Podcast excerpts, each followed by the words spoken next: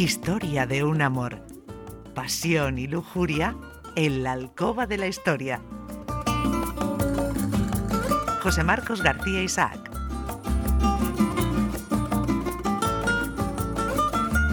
Marco tiene sus mañas y ya él ya pues eh, busca los anales, los puntos de documentación para hacer esta crónica que tiene pues eh, especialmente ahora en la época medieval, en estos siglos del 17 al 19, pues eh, ocasión de cebarse con los protagonistas de aquella época, fundamentalmente monarcas, porque a ver, nos ponemos, vamos a, algo regio, ¿no? Fíjate, amoríos en época medieval. Ahora tampoco estamos para muchos amoríos en época de pandemia, ¿eh? Fíjate, en la época época medieval también había complicaciones, pero bueno, que nos cuente esos detalles que han marcado el curso de la historia, como siempre, nuestro historiador de cabecera. Les saludamos. Marcos, ¿qué tal? Hola Adolfo, hola Carmen, ¿qué tal? ¿Cómo estáis? Muy buenos días. Mucha ganas de saber de ti, que estabas ahí perdido con tus cosas, con tus cosas propias de erudito. ¿eh? Tampoco voy yo a, a Nada, yo estoy aquí de vuelta, yo estoy aquí de vuelta como siempre. Bueno, y con eh, una figura, fíjate, si te llegas a meter con Alfonso X, habríamos tenido aquí la de, la de San Cristóbal, ¿eh? porque eso de un cartagenero que trate de hurgar ahí en la, en la vida de este hombre no, no me va a gustar. Pero Alfonso XI, como que, ¿verdad? ahí lo que tú quieras. Pues sí, la verdad es que en la historia de Alfonso XI, con la que fue su gran amante, Leonor de Guzmán, ya hace unos meses que quise haberla traído al programa, pero la fui dejando de lado, la fui dejando de lado y, el otro día pensé, es que yo creo que es una historia muy curiosa que debería de conocer los oyentes, que yo creo que les va a gustar seguro, así que nada, esta semana ya me, pongo con ella, con la que ya va a ser la última gran historia de amor medieval, porque ya creo que ha agotado casi todas. Venga, ¿Ah, pero luego siguen, ¿eh? Porque la historia sigue sí, claro. continúa. Bueno, ¿qué le pasó a Alfonso y a Leonor? ¿Cómo se conocieron, cómo quedaron y cómo empezó esta historia? Pues vamos a ponernos en contexto. Leonor de Guzmán era una joven de gran familia, por parte de tanto de padre como de madre de una de las dos familias más importantes de Andalucía, los Guzmán y los Ponce de León, que tenían un gran poder en la zona de Sevilla, Cádiz, esas provincias actuales.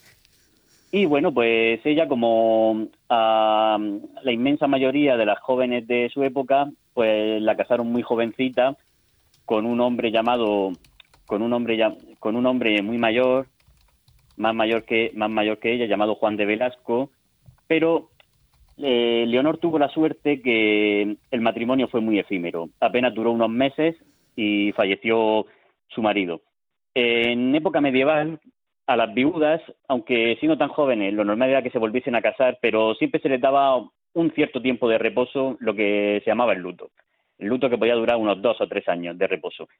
Y en ese tiempo, en 1327, en una velada eh, en casa de quien había sido su cuñado, pues conoció al joven monarca castellano Alfonso XI y parece ser, según dicen las crónicas de la época, que nada más verse, pues hubo, hubo un flechazo entre ellos.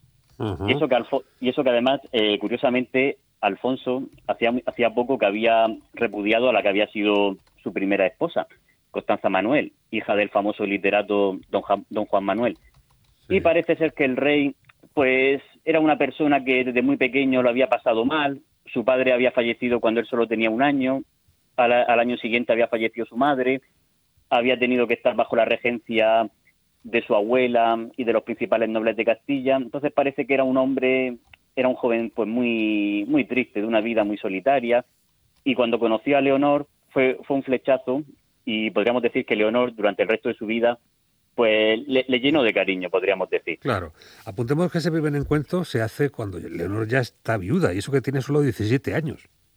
Sí, sí, sí, sí, sí. La, ella la casaron muy jovencita, no sabemos con cuántos años, posiblemente 15, 16, pero quedó enseguida viuda y, como decía, en tal que conoció a Alfonso, pues ya podríamos decir que ella se olvidó un poco del luto y entró de lleno en la vida de Alfonso. Y eso que Alfonso volvió a casarse con María de Portugal, su prima, al año siguiente. Sin embargo, Leonor de facto se, se convirtió en la reina de Castilla, porque Alfonso prácticamente hacía vida con ella. Cuando había cualquier tipo de reunión con la nobleza, siempre iba de la mano de Leonor. A su esposa la tenía marginada en un convento sevillano y ni siquiera cuando nació en 1334 su hijo legítimo, el que sería el futuro Pedro I, llegó a mostrar un cierto interés por, por ella. Sin embargo, eh, si, si, os acordáis de, otros monarcas parecidos a Alfonso en cuanto a favorecer a sus amantes, Leonor, a diferencia de, las otras, como podían ser, por ejemplo, la, la famosa Inés de Castro de, del rey Pedro de Portugal, Leonor fue bastante inteligente porque, aunque sí que es verdad que consiguió del rey grandes favores, sin embargo era, era una mujer muy prudente. Las fuentes de la época lo dicen, era una mujer que no, no buscaba enfrentamientos con, con la nobleza. Tenía un gran poder real, pero lo sabía ocultar muy bien. Y eso, claro, pues eso, eso le permitió tener una posición bastante cómoda junto, junto a que era su amante, junto al rey Alfonso XI. Que lo que siempre decimos, los poderes en la sombra tienen muchísimo más poder que las primeras personas que están en, en esa primera línea, ¿no? Efectivamente, Carmen. E incluso hasta el punto de no solamente que la alta nobleza tolerase sin mayor problema la, la relación del rey con ella, sino que incluso los poetas de la época no dudaban en, en halagarla con grandes palabras. Yo, si queréis, os, puedo leer rápidamente un fragmento de un poema coetáneo que se llama El poema de Alfonso Onceno, donde el autor es anónimo, pero es que vais a ver las, cosas maravillosas que dice de Leonor. No, había ningún problema en que fuese el amante del rey. ¿Os lo leo rápidamente? Venga, claro. Venga, os lo leo. Esto es lo que dice este anónimo poeta sobre Leonor. El Dios Padre, está en castellano antiguo, pero bueno, se entiende más o menos. El Dios Padre ennobleció una dueña de altura. Esta señora nació en planeta de ventura e Dios por su piedad le dio muy noble figura, e cumplió la de bondad e de muy gran fermosura, e dioles eso esa vencia, e de razón la cumplió, de gracia e de parencia, flor de cuantas hombre vio. Señora de gran, de gran nobleza, contra Dios muy humildosa, quita de mal e vileza, apurada como rosa. Aquesta muy noble flor siempre nombrada será, e su bondad y valor por espejo fincará. E Dios Padre Creador su estado ennobleció, e cobró un tal Señor el mejor rey que nació que de ella fue muy pagado, quiso Dios por su mesura, él la puso en estado, por Dios en la su ventura. Dios le dio entendimiento por la mejor heredar, y luego en el fundamento nobles fijos le fue a dar. Y efectivamente, eh, claro, aunque Adolfo alguna vez me ha dicho que faltan en esta época detalles de cómo era su vida en la cama, sin embargo, el hecho de que tuviesen 11 hijos, como aquí se indica, quiere decir que en ese aspecto, aunque, te puedes hacer una idea. Claro, hay que pensar que en aquella época, en época medieval, pues había un cierto recato a la hora de contar todas estas historias.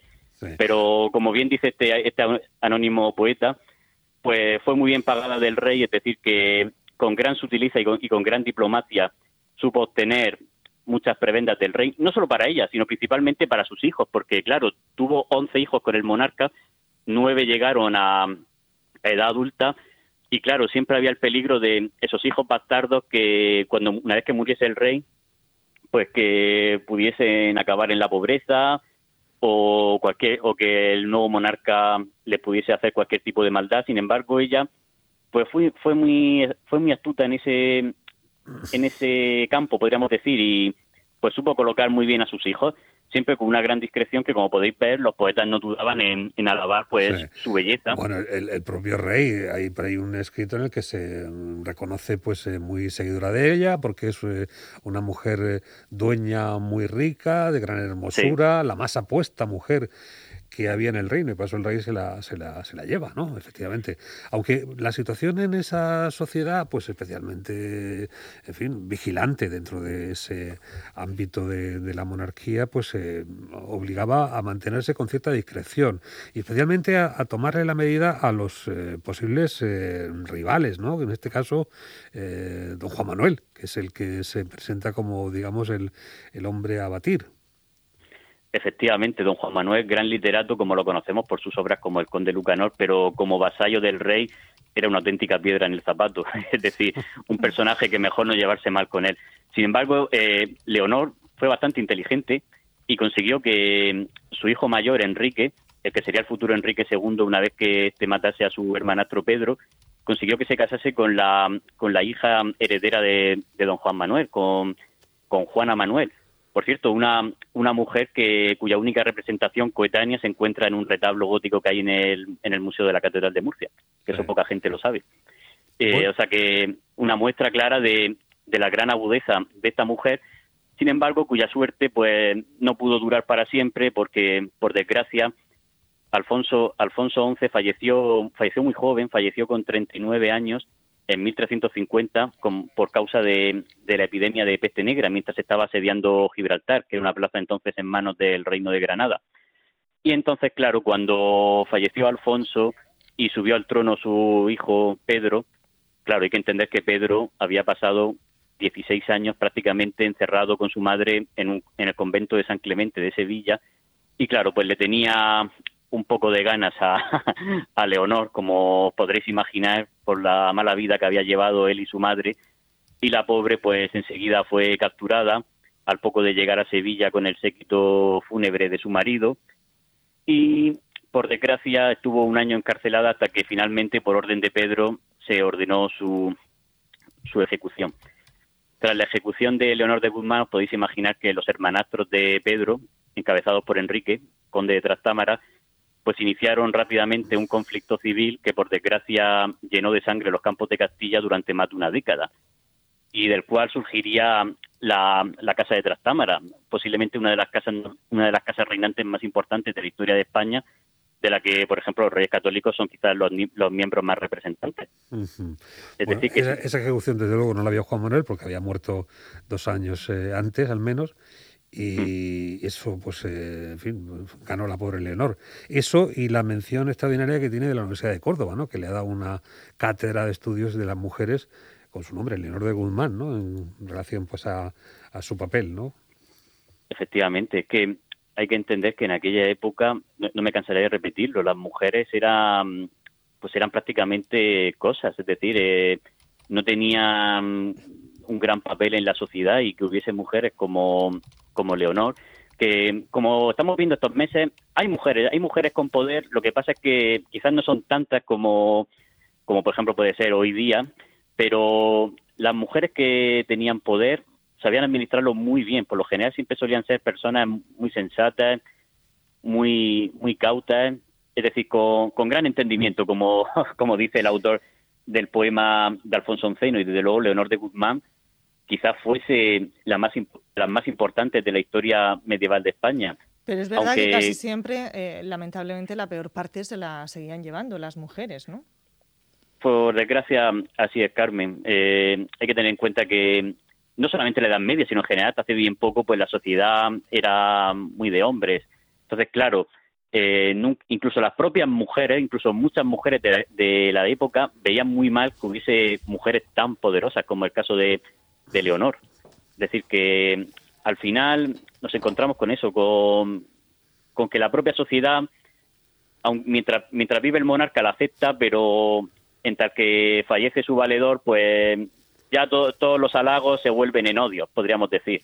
Em, así era la sociedad, por desgracia, en aquella época. Bueno, y no era interesante buscarse enemigos y menos eh, tan destacados como Pedro I, que, que, se llevó por delante a alguno de sus hijos también, no solamente a Leonor, eh, a Fadrique que también lo asesinó y a Pedro Alfonso, entre otros. Exacto, aunque quizás ahí tenga más culpa el propio Alfonso XI por, por haber sido tan malo, podríamos decir, con su legítima mujer y con su hijo. La verdad es que de, facto es que Leonor y sus hijas y los hijos que tuvo con ella fueron su auténtica familia y el rey no tenía ningún problema en pasearse con ellos y mostrarlos ante los miembros de la corte como sus hijos auténticos.